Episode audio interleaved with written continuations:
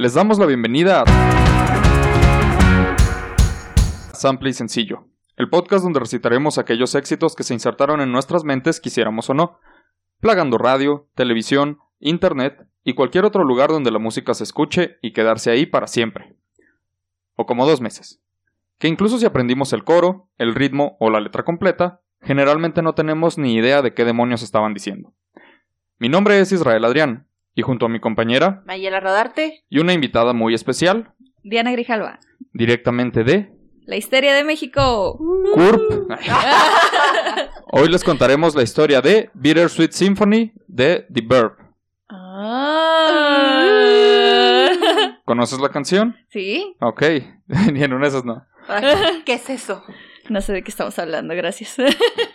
Por supuesto, les recomendamos escuchar la canción antes y o después de escuchar este episodio.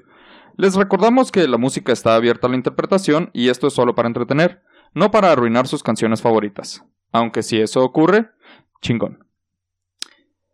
Primero que nada, ¿cómo estás, Diana? ah, muy bien. Muchas gracias por la invitación. No, ¿de qué? Gracias a ti por Gracias venir. a ti Qué por emoción. aceptarla. ¿Y tú, Mayela, cómo estás? Bien, todavía intentando recitar el intro de memoria cada que lo dices. Estamos progresando. Sí, ya, poco a poquito. Segundo, dices que ubicas la canción. ¿Sí? ¿Qué piensas de esa canción? Pues me gusta. ¿Qué sabes al respecto de esa No canción? mucho, realmente nada. De hecho, Es la Excelente. canción que usaban en, en todas las... Tengo Ah, recuerdos de quinceañera. De Ajá. como, y ahora, los padres de la quin... tin, tin, tin, tin", y luego van entrando. Ajá. Y ahora, la quinceañera. tin, tin. O sea, Simón. la tengo así ligados los recuerdos de quinceañeras con esa canción. Ok, Sí. Pero no saben qué significa. No. No, Vaya. algo Qué de que loco alguien para ya, este es una, podcast. ya es una niña y ahora es una mujer. ya sé. Mi primer muñeca.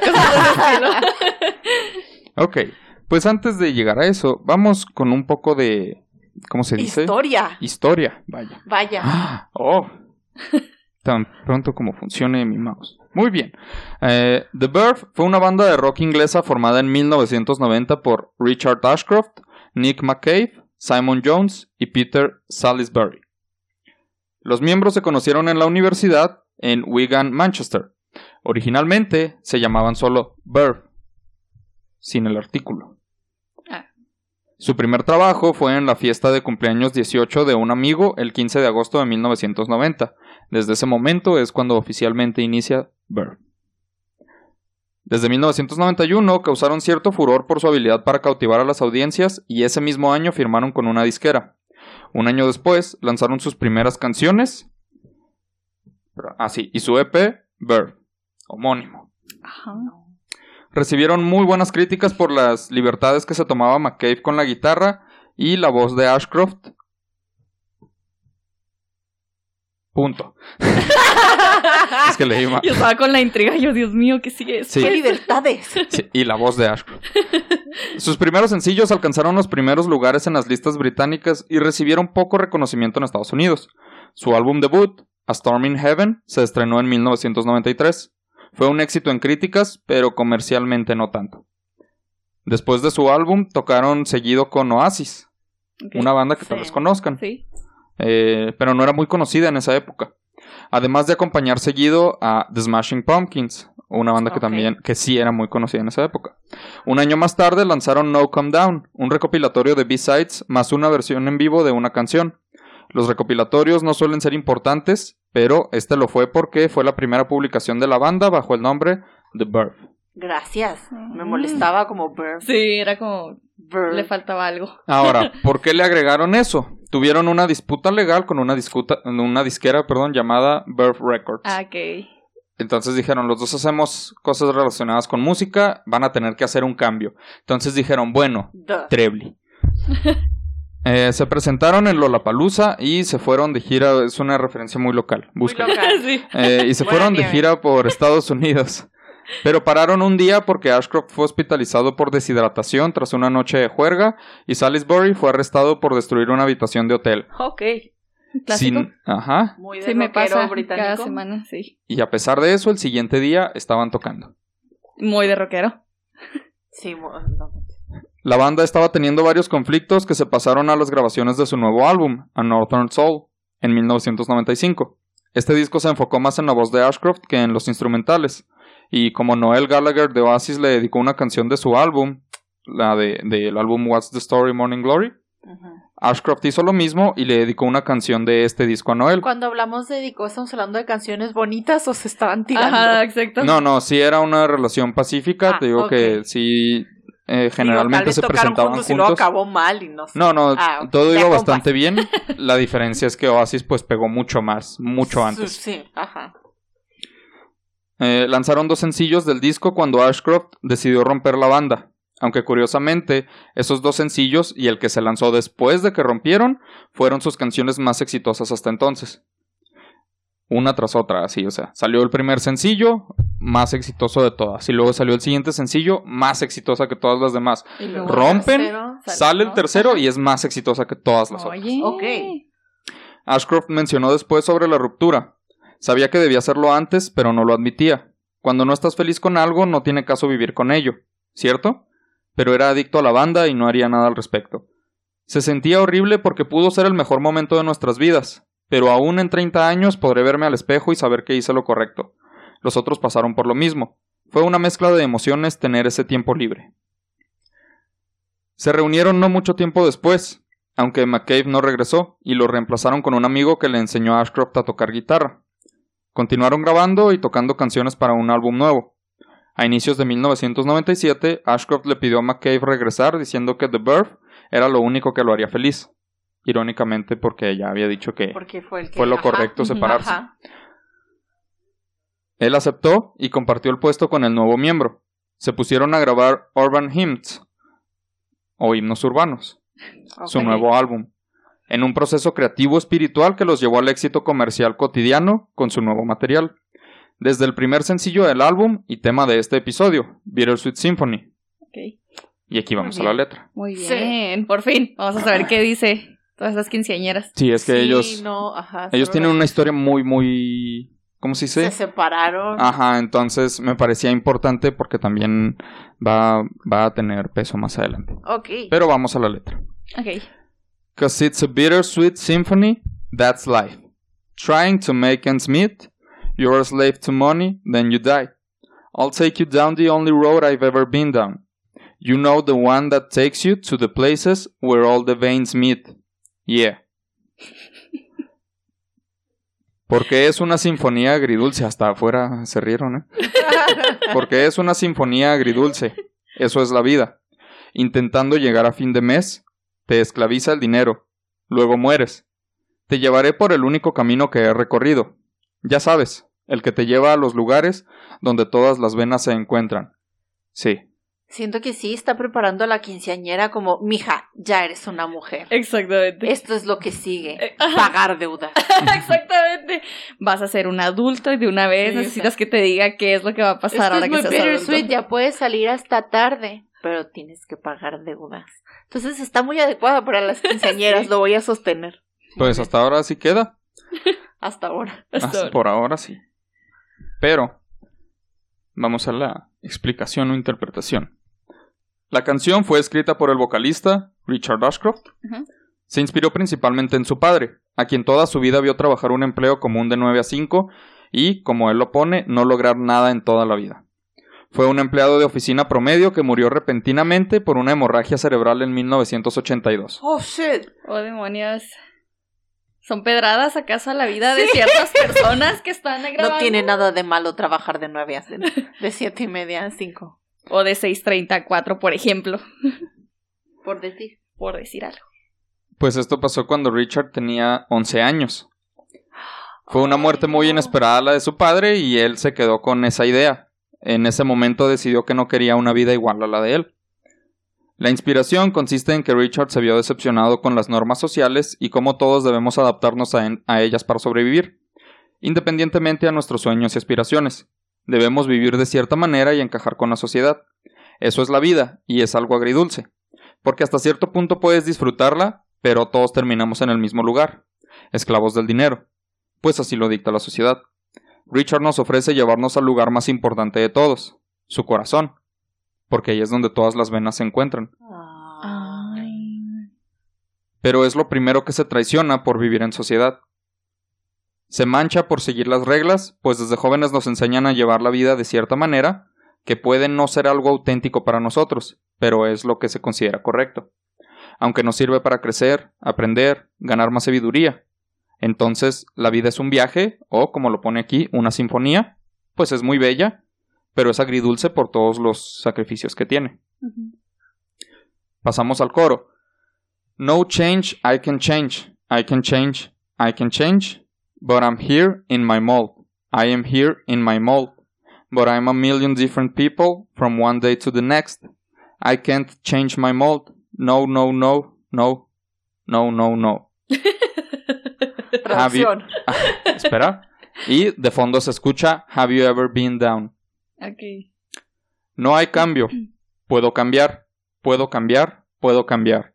Pero estoy aquí en mi molde, estoy aquí en mi molde. Pero soy un millón de personas distintas de un día al siguiente. No puedo cambiar mi molde. No, no, no, no. No, No, no, no, no. no. No, ya, ya, hasta ahí llego. Ah. Son solo seis, no, siete. Me gusta más la letra en español. Un poco más de sentimiento. Y de fondo se escucha ¿Alguna vez has estado en el suelo? Aquí nos dice que pudiendo no cambia. Tiene la capacidad de cambiar como persona, pero no lo hará. Se queda en su molde, en la forma que se le dio. No es que no pueda él cambiar, es que tiene miedo. Esto lo sabemos cuando media estrofa cambia el tono de su voz y dice no, no, no, no, no, no. No, no. No. oh. no puedo cambiar mi molde. Aunque al principio dijo, puedo cambiar y de repente lo cambia. De repente cambia- no, no cambia- puedo ah, cambiar no mi molde. puedo cambiar. La manera en que lo dice, o sea, su tono de voz al decirlo, nos da a entender que él mismo está intentando convencerse, para evitar tomar el riesgo de, vaya, cambiar. Luego está la línea de dos interpretaciones. Ser un millón de personas distintas. Esto se refiere a dos cosas. Por un lado, que no es único.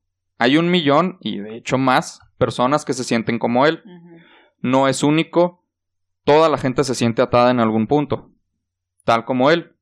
Y de esa manera no hacen nada al respecto. Pero también significa que cada día él se comporta como alguien distinto. Esto se refiere a que cada día es una persona diferente pero a sí mismo. O sea, nunca es él, por lo que ya dijimos. Y termina preguntando si tú, persona que lo escucha, alguna vez has estado abajo. No literalmente, sino o sea, si has estado en el suelo, si te has sentido decaído, Ajá, triste, triste. etcétera. Gracias a que escuché esta canción, sí. Excelente. Sí. Vamos bien. O, o muy mal. Ya está muy sad. Sí.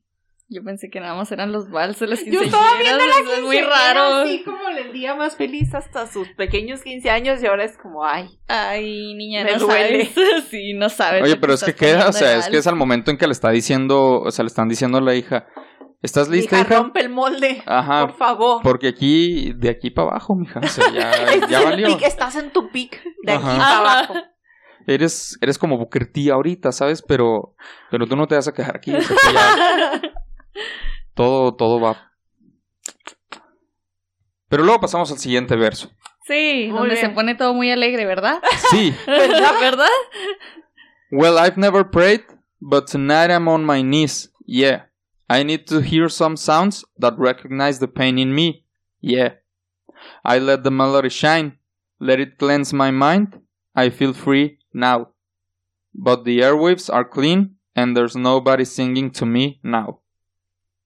Bueno, nunca he rezado, pero esta noche estoy de rodillas. Sí. Necesito escuchar algunos sonidos que reconozcan el dolor en mí. Sí. Dejo la melodía brillar. La dejo limpiar mi mente. Me siento libre ahora. Pero las ráfagas de aire están limpias y no hay nadie cantándome ahora. Nunca encontró respuestas en la religión. Pero en este punto se ha rendido. Está de rodillas buscando respuestas para la vida. Quiere sentirse identificado con algo o con alguien. Saber que no es el único que siente este dolor y pasa por estos problemas. Su único sentimiento de calma proviene de, entre comillas, dejar la melodía brillar. A eso se refiere. Como sabemos, esta canción pues está viendo la vida como una sinfonía. Entonces cuando dice dejar la melodía brillar, se refiere a dejar que la vida pase. Ajá. Dejar que las cosas sigan su curso. Es la única manera de que su mente y él se sientan libres. El problema es que dejar ir todo es un problema en sí. Entonces, si deja todo pasar y deja de concentrarse en sus problemas, no hay más voces, no hay quejas, pero ya no hay nadie cantando. No hay nada. No hay nada, o sea, ni lo bueno ni lo malo. Exacto. Entonces es todo o nada. Ok. Con todo, si no, ¿pa' qué? Como la canción. Sigue otra vez el coro y es casi casi igual, pero hay un pequeño cambio. Una frase que dice I can't change it, you know. I can't change it. Que es no puedo cambiarlo, lo sabes, no puedo cambiarlo. En este coro cambia una línea donde Richard le dice a su oyente, como intentando convencerlo ahora a esta persona que lo está escuchando, Ajá. tal como hizo con él mismo. No puedo cambiar, estoy condenado y es hora de que tú agarres la onda tal como yo lo hice. Resígnate. Exacto, porque esa es la idea. Hay que resignarse. Ay, Yo no venía aquí a llorar. Perdón por la crisis existencial, Diana. No, no era para divertirnos el podcast. Estaba muy emocionada. No sé, estoy en plena crisis de los 25. Luego te enteras que la canción de las quinceañeras no es la canción de las quinceañeras. ya tengo 25, sí es cierto, no manches, ya valió. Ajá, Los quiten el podcast, bueno, no lo quiten. ¿Los dos tienen 25? Ey, Sí. Ah, Ah, ok. Si te Ah. hace sentir mejor, casi 26. Así como a dos semanas. no, pero gracias por el intento. Ah, ah, órale. gente de 30 sí se puede. Gente de 30 No años. se en triste. resignen. Mira, será un cumpleaños agridulce, pero puedes poner esta canción. Sí. Hacer Oh, una puede entrada poner este episodio. a 26.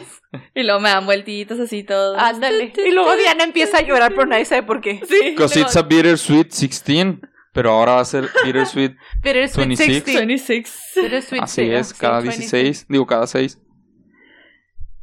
Sí. Acabamos de estacionar una Ajá. traición. Muy bien. Pasamos al siguiente verso, que dice algo muy parecido al primer verso. Cause it's a bittersweet symphony, that's life, trying to make ends meet, trying to find somebody, then you die. I'll take you down the only road I've ever been down, you know the one that takes you to the places where all the veins meet. Yeah. Este es casi casi igual, pero hay un pequeño cambio, que es porque es una sinfonía agridulce, eso es la vida, intentando llegar a fin de mes, intentando encontrar a alguien, luego mueres. Te llevaré por el único camino que he recorrido, ya sabes, el que te lleva a los lugares donde todas las venas se encuentran. Como dije, al principio es igual que el primer verso, pero cambia en una línea. Ya no está hablando del dinero. Bueno, en teoría sí, porque está diciendo lo de tratando de llegar a fin de mes, trying to make ends meet, me. que eso se refiere a cuando estás viviendo al día. Que no, o sea, ni siquiera puedes ahorrar, estás lo que ganas te lo tienes Te lo- que ajá, gastar. lo gastas para sobrevivir. Así es, o sea, solo estás sobreviviendo. No es porque estés derrochando, es porque realmente necesitas ese dinero a fuerzas. Pero el cambio ya nos habla del amor, Ah, ok. no necesariamente romántico. Solo está diciendo que así como, alguien. ajá, como toda la vida estamos buscando el dinero y luego llega la muerte, de esa misma manera, toda la vida buscamos el amor, la compañía. Queremos encontrar a una persona y pasamos la vida entera intentando encontrarla. Pero al final, encontremos o no a esa persona, está la muerte. Madre, porque son así. Santo Dios, sáquenme de aquí. Literal, siempre lo dice. Perdónanos. Literal ahí lo dice. No importa que encuentres el amor X de tu cosa vida y seas y luego te vas a mueres. morir. Exacto. Siempre ahí está, dice. Y luego te mueres. Finalmente pasamos a un tercer coro que también sirve de un outro para la canción, ya para cerrarla. Pero hay unos cuantos cambiecillos, no voy a decirlo Más todo porque no. es muy, muy largo. Ah. Ese outro, no sé si recuerdan la Sí, canción, pero al final sigue hable Sí, y ¿no? hable Como y hable. y Solo hable. desvanece y. Ajá. Entonces, pero los pocos cambios que hay son I can't change my mold. No, no, no, no, no. You've got to. Luego dice You've gotta change my mold. No, no, no. It's just sex and violence, melody and silence. Gotta can't change my violence, melody and silence. Being down, ever been down? Can't change my violence, melody and silence. Ever been down? Have you ever been down? Que esto Sin es, comentarios. no puedo cambiar mi molde. No, No, no, no. No. Tienes que cambiar mi molde. No, no, no. Es solo sexo y violencia, melodía y silencio. ¿Alguna vez abajo? ¿Has estado alguna vez abajo? Como pregunta. El final de la canción es un coro y outro a la vez que combina lo que ya se vio en los otros coros. Como dije, pues está en argote, entonces por eso me, me Sí, quedé no, con lo que con lo que no habíamos visto. Lo que intenta aquí es nada más transmitirnos el vacío. Ok. De ahí que mencione Muy bien algunos eso. conceptos. O sea, sí lo lograron. Sí, Sí. sí, Richard es excelente para esto. Por eso es que menciona conceptos que reflejan el vacío. Solo es sexo. ¿A qué se refiere con eso? Sin sentimientos, o sea, Ajá. es una actividad vacía. Exacto. Una transacción. Ajá. Solo es violencia. ¿Por qué? Porque no tiene objetivos, no tiene un fin real. O sea, la violencia está vacía Solo- también. O sea, puede ser violento intentando llenarlo, pero sigue siendo un acto vacío. Melodía y silencio. El silencio es el vacío absoluto y representa la muerte. Porque si la vida es una sinfonía, La muerte es el silencio. y ahí termina la canción. ¿Qué les pareció? Ah, Uh, ah, ok. ah, Ahora imagínate herida. sentir esto cada Sí. semana. Bueno, cada dos semanas. Sí. De a rato sí hay canciones felices, pero guau la, a la que te invitamos, ¿eh? Perdón. Sí. No sé, no sé qué decir. No Estoy muy perturbada. Yo no esperaba esto. Yo no esperaba salir peor de lo que llegué aquí. Ah, Con una crisis existencial Sí. y que pensar Uy, que la vida no vale nada. sí, exacto, está, está muy Uy, fuerte esto. Está muy intenso, yo no lo pensé jamás. Es que, ajá, o sea, solo ubicaba que el coro dice, o sea, los nos. Ajá. Y el I can't, I can't change. I can change. Pero de eso a. Ok. No, Asumía la- que Bittersweet Symphony era referencia a la vida, o sea, Ujú. agridulce, de acuerdo. Ajá. De allá que me la fueran a pintar mucho más agria que dulce, oh, oh, no, sabía. Pero es que, ¿sabes qué es lo peor? Como te identificas, o sea, que te escuchas y es como de, maldita sea, oye, sí. Trabajo de nueve ¿Estás a hablando a mí?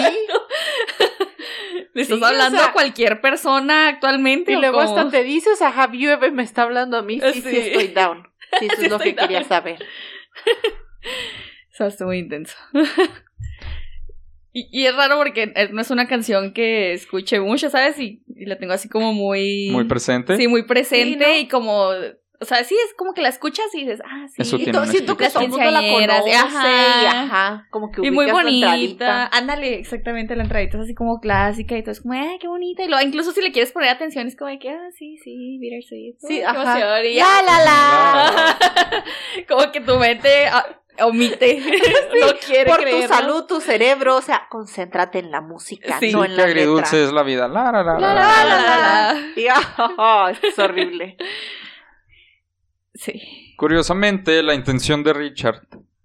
eh, esto es adelantarme un poquito, pero Ajá. para Ah, ok. que no estén tan desanimadas en lo que resta del Lo episodio. necesito, gracias. La intención de Richard no es realmente, bueno, no fue realmente deprimir, fue alcanzar como que un punto neutro y decir, todo esto es lo que tiene la vida, pero escuchemos la música que está llevando toda esta letra. O sea, toda la parte, eh, la parte sweet de Bittersweet está transmitida en la música. Ajá, o sea, lo agrio viene en la letra. música.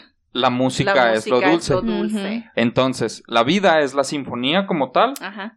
pero todo lo malo es la letra cuando te das cuenta de lo- todo lo que es la vida realmente. Ok. Entonces, la idea de Richard es, hay que mezclar estas dos cosas y decir, hey, la vida es agridulce, porque O sea, suena bonita, ajá. pero Pero Cuentas. tiene, ajá. O sea, muy buen trabajo de The Verb entonces con esa canción. Mis Sí. respetos, porque han logrado su cometido totalmente conmigo. Como casi todos de los, o sea, en todos los episodios cuando el artista realmente tiene una intención oculta y quiere generarle algo al oyente, yo siempre he caído, siempre. Sí. y ahora si te fijas, ah, No, no, no. Sí, bueno, sí. si te fijas, ustedes mismas están dándole razón al decir, ah, yo siempre escuchaba el, ah, la, la, la, qué bonito, bittersweet. Sí. Esa era la intención Estamos de esa canción probando el siempre. punto. Ajá. Ajá. Y lo que iba a decir es de que, o sea, esa canción, bueno, yo creo que la escuché cuando tenía como 12, 13, 14 años, por ahí, por esa época.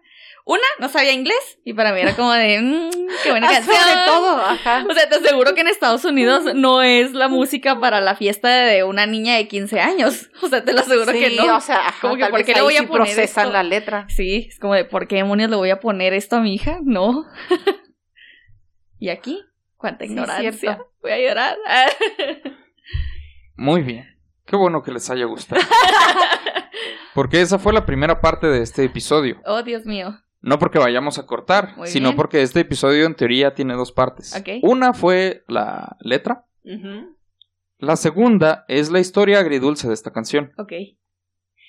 Bittersweet Symphony alcanzó el número 2 en las listas de Reino Unido en junio de 1997. The Verve aseguró un permiso para usar un, sim- un sample perdón, de cuatro notas de un arreglo orquestal de la canción The Last Time de The Rolling Stones. Acordaron darle un 50% de las ganancias de la canción a los autores originales, Mick Jagger y Keith Richards.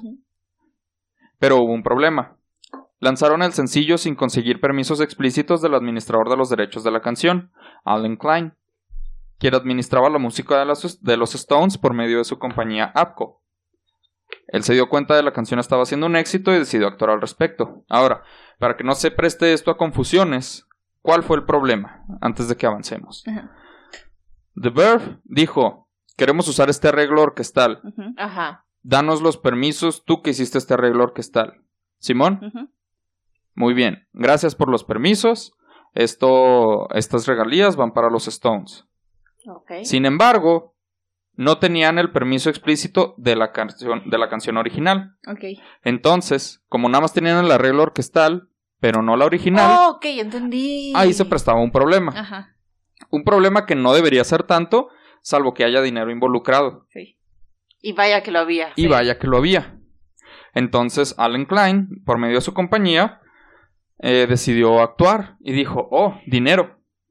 Aunque The Verve aplicó para obtener ese permiso completo de manera retroactiva, ya era muy tarde, pues los ojos de Klein ya eran signos de dinero. Y demandó el 100% de las regalías ¡Mamón! ¡100%! y que se otorgara el crédito de publicación a Mick Jaggers y Keith Richards. No. Este güey. Cuando el agente de The Verve le ofreció un 15% de las ganancias a Klein, después de que él pidió el 100, O sea, pues Klein curiosamente se negó, fíjate Le escupió en lo- la cara. lo diría. sí. Cuando menos. ajá, y se carcajeó con todas sus fuerzas. Sí. Güey, 15%. Ujú, Pues se dio cuenta de que tenían un futuro éxito, así que insistió en un 100% de los derechos de publicación de la canción, y la banda aceptó porque realmente no podían hacer nada. Claro. Ay. Si lo llevaban a la corte, pues iban a perder y les podría ir todavía peor. Entonces los derechos de composición se los quedaron Jagger y Richards, mientras Ashcroft se quedó solo con los créditos de la letra y recibió mil dólares por la canción. No te pases, güey. Eso es lo más bittersweet que les pudo haber pasado. O sea, estaban en la cima y luego fue como de jaja, pero no. Estamos empezando. Oh, Chingado. A ver, ya, dime de una vez. Suéltalo. No estoy lista. Tiempo después, Ashcroft brom- bromeó al respecto diciendo que esa fue la mejor canción que los Stones escribieron en 20 años. Pero para agregar sal a la herida. Nike se acercó a la banda porque querían usar su música en los comerciales, específicamente de esta canción, Ajá. en la campaña de 1998 titulada Yo Puedo.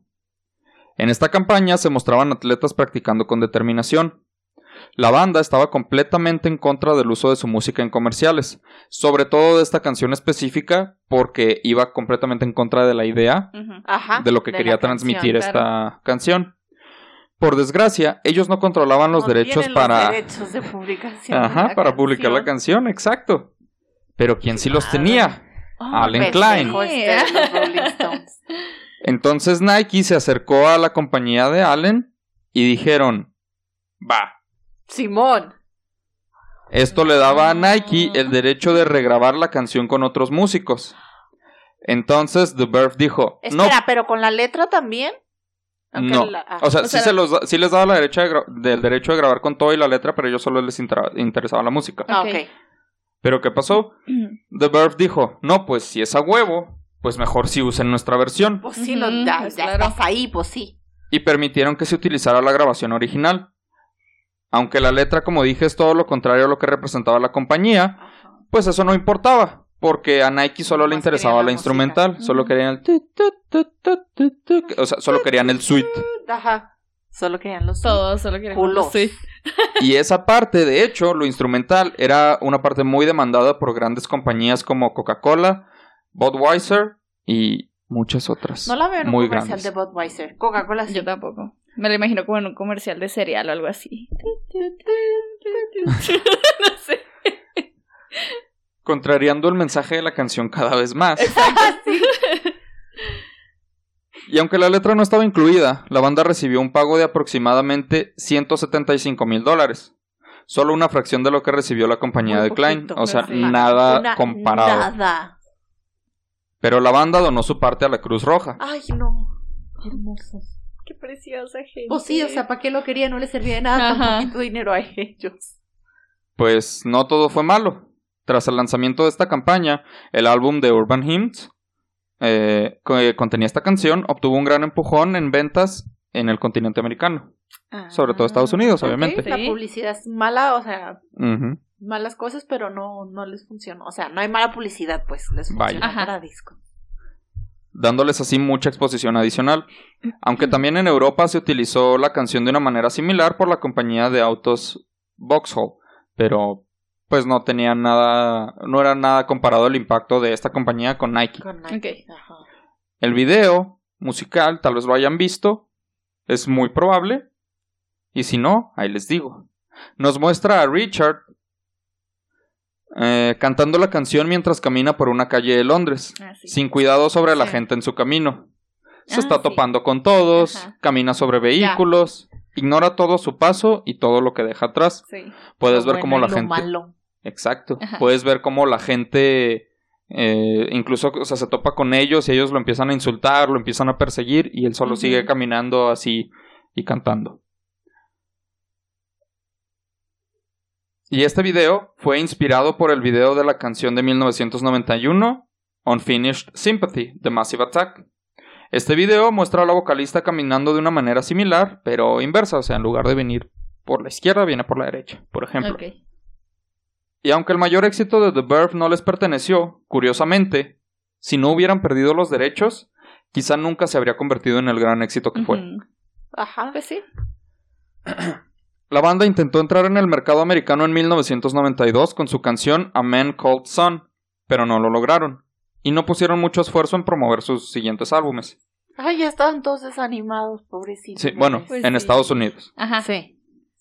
Sin embargo, cuando Nike comenzó su campaña publicitaria durante el campeonato de la NFC de 1998, las estaciones de radio incluyeron la canción en su rotación, así como MTV agregó el, el video a la programación. Luego, el sencillo se lanzó en Estados Unidos en marzo de ese año, cuando ya estaba en el máximo de su popularidad. Alcanzó el número 12 de las 100 mejores de Billboard. La canción se ha utilizado en muchas campañas publicitarias, irónicamente, Sí. películas. eh, en el caso de las películas, un caso notable es el de Cruel Intentions o Juegos Sexuales de Ajá. 1999. Mm, Sí. Al final de la película, si no recuerdo mal. Y por alguna razón, el equipo de fútbol americano Seattle Seahawks comenzó a usarla como su tema musical a mediados de los 2000 y es la canción que utilizan para entrar a la cancha cada juego. Sí, es cierto. O- ok, hay que. Qué raro, pero. Sí. Bueno. Pero hay un Vale, final. se vale. Oye, pues no es muy raro. Es como que está bien a unas niñas ahí de 15 años entrando con esa canción. ¿Eh? No, Los es lo, los- los- no es más Sí, raro para lo que se ha utilizado. Así con una rodilla y un puño abajo. así. Con una rosa así, todos los jugadores. y luego entró una porrista. Así en su vestido. Le ponen así el tacón a cada porrista cada quien. Pero hay un final dulce en Por esta historia tan agria.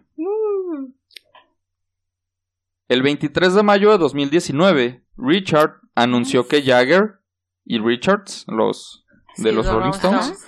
le regresaron los derechos de las regalías para Bittersweet Symphony ¡No mames! y retiraron sus créditos como autores, dejando así los créditos de la canción completamente para The Verve, como siempre fue ¡Qué real. bueno! Pero ahí, o sea, nomás por chingar, ¿sabes? Es tuvieron una epifanía en algún momento de drogas y fue Yo como creo. O sea, espero. un momento.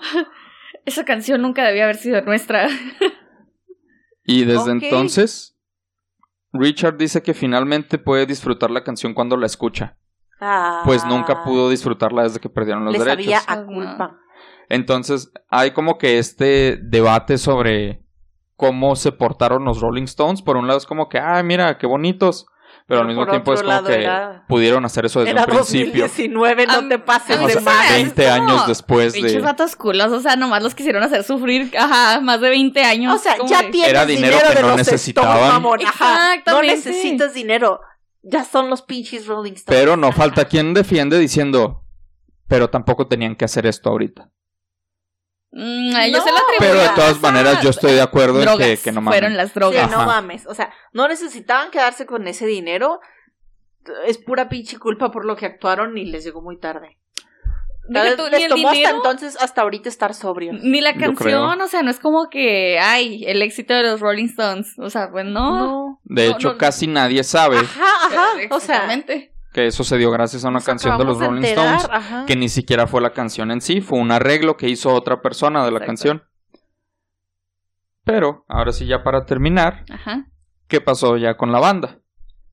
Continuaron haciendo música hasta 1999, cuando decidieron separarse otra vez. Para este punto, Ashcroft ya había formado una carrera de solista medianamente exitosa y lanzó su primer álbum en el 2000, que alcanzó el número uno en Reino Unido. Todos continuaron trabajando en la música, aunque no en conjunto, pues tenían algunas malas experiencias del tiempo que duraron como banda, y la razón de separarse una segunda vez fue que todo continuaba como la primera. De hecho, veían su último disco como uno de relleno en la industria, como un disco que verías junto a uno de Oasis y dirías, ah, me voy a llevar el de Oasis. El de Oasis. Sí. A pesar de eso, se reunieron otra vez en 2007. Estaba muy tóxica esa relación. Sí, ¿eh? Gracias a quien creen, Richard Ashcroft, Ok, Claro que sí. que intentó hacer las paces con sus Ese güey. compañeros, aunque ellos eventualmente sintieron que era solo con la intención de impulsar su carrera como solista otra vez. Este Y esto- salió muy egoísta. Ajá. Sí. Y estas ideas que tenían impulsaron a que se separaran otra vez en 2009. No. Ah, ya, por favor. Desde entonces todos siguieron trabajando por su cuenta. McCabe y Jones hicieron una nueva banda llamada Black Submarine. Tenía otro nombre, pero actualmente son Black Submarine. Y en 2017 se percataron de que llevaban más de un año sin hablar con Ashcroft. Entonces decidieron que era muy poco probable que hubiera una reunión de la banda. Lo único que pasó ese año fue el lanzamiento de la edición por el 20 aniversario del álbum, donde venía Bittersweet Symphony, y hasta ahí llega la historia de The Verve. Pero antes de terminar esta historia, Ok. Quiero añadirles una cosita más. Ok. ¿Nos va a quitar la felicidad? La Ah, poca que nos sí, queda. la poca que nos queda, la poca No esperanza que hay en este ser. Diría que es un detalle agridulce. Va, dispara. Sí, de una vez. Los Rolling Stones, como sabemos, prácticamente se robaron la sinfonía agridulce. Ajá. Hasta cierto punto, con derecho, o sea, legal, porque sí se usó parte de su música sin su permiso. Ajá. Sí. Sin embargo, la canción The Last Time de los Rolling Stones, Sí. la que provocó todo este desastre, no es sino de- perdón, no es sino una canción más que se, entre comillas, inspira, sino que se roba de otra canción llamada This May Be the Last Time de The Staple Singers en 1955. O sea, ellos hasta el título usaron inspiración, Ajá, hasta el título, mamón. entre comillas, inspiración, ¿verdad? Sí, claro. Pero supieron reclamar los derechos, cosa que una banda pequeña como The Verve no pudo hacer. Pero como dice el tema de este episodio, eso es la vida. Is life. That's life.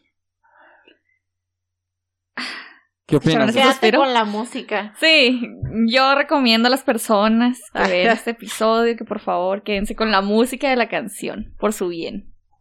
Ignoren la letra y Es- es que seguimos teniendo ajá. contenido Y ustedes son felices escuchando la pura música. ¿Ves? O sea, todos música. felices. ¿Eh? Sí. Hockley estaría feliz y orgulloso. Ay, no, pues estuvo muy chingón, no, no me lo esperaba. Para nada. Por ahí me habían dicho que este episodio, este tema Te iba a iba a estar muy bueno. Sí, y sí, sí está muy bueno. Sí, no, Inesperadamente no, bueno. No esperaba. No esperaba esto, definitivamente. No sabía. que- O sea, Pensé no a esperaba una canción tan impactante. Ándale, digo, era O sea, como una va a ser canción. una historia, o sea, Sí. interesante, pero no me va a dejar secuelas, pues. Exacto. Y no, es cierto, sí los voy a tener.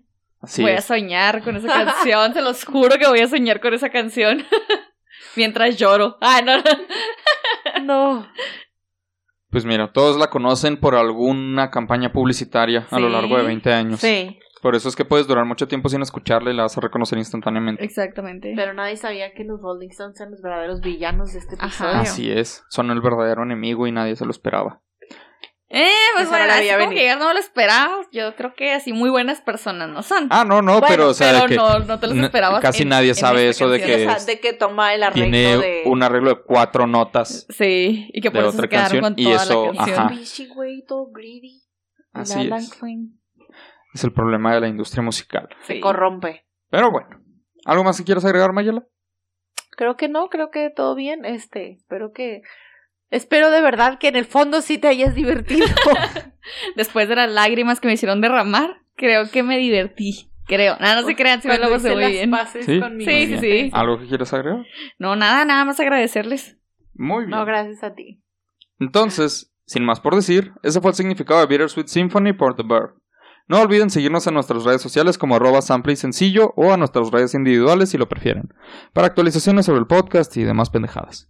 Mi nombre es Israel Adrián Yo soy Maya Rodarte. y le agradecemos a nuestra invitada. Diana, eh, ¿dónde te puede seguir la gente? Y a tu podcast. Ah, claro, a mí me pueden seguir en Instagram como diana.grip y síganos en todas nuestras redes a la Histeria de México. ¿Qué día Instagram sale? el lunes. Hemos tenido problemas técnicos. Sí, Israel, hemos tenido problemas técnicos, pero ya va a salir todos los lunes. La segunda temporada fue más corta de lo que esperaba. Sí, algo así 12 como dos episodios. Dos episodios que técnicamente son uno en dos partes, Exactamente. pero gran contenido. Hemos estado los dos Gran ahí podcast. y esperen más episodios con el resto de la histeria de México muy pronto. Muy pronto. De verdad, muy pronto. Pero sí, muy, muy, muy pronto. Pero bueno, nos escuchamos en el siguiente episodio de Sample y Sencillo. Hasta la próxima. 哒哒哒哒哒哒。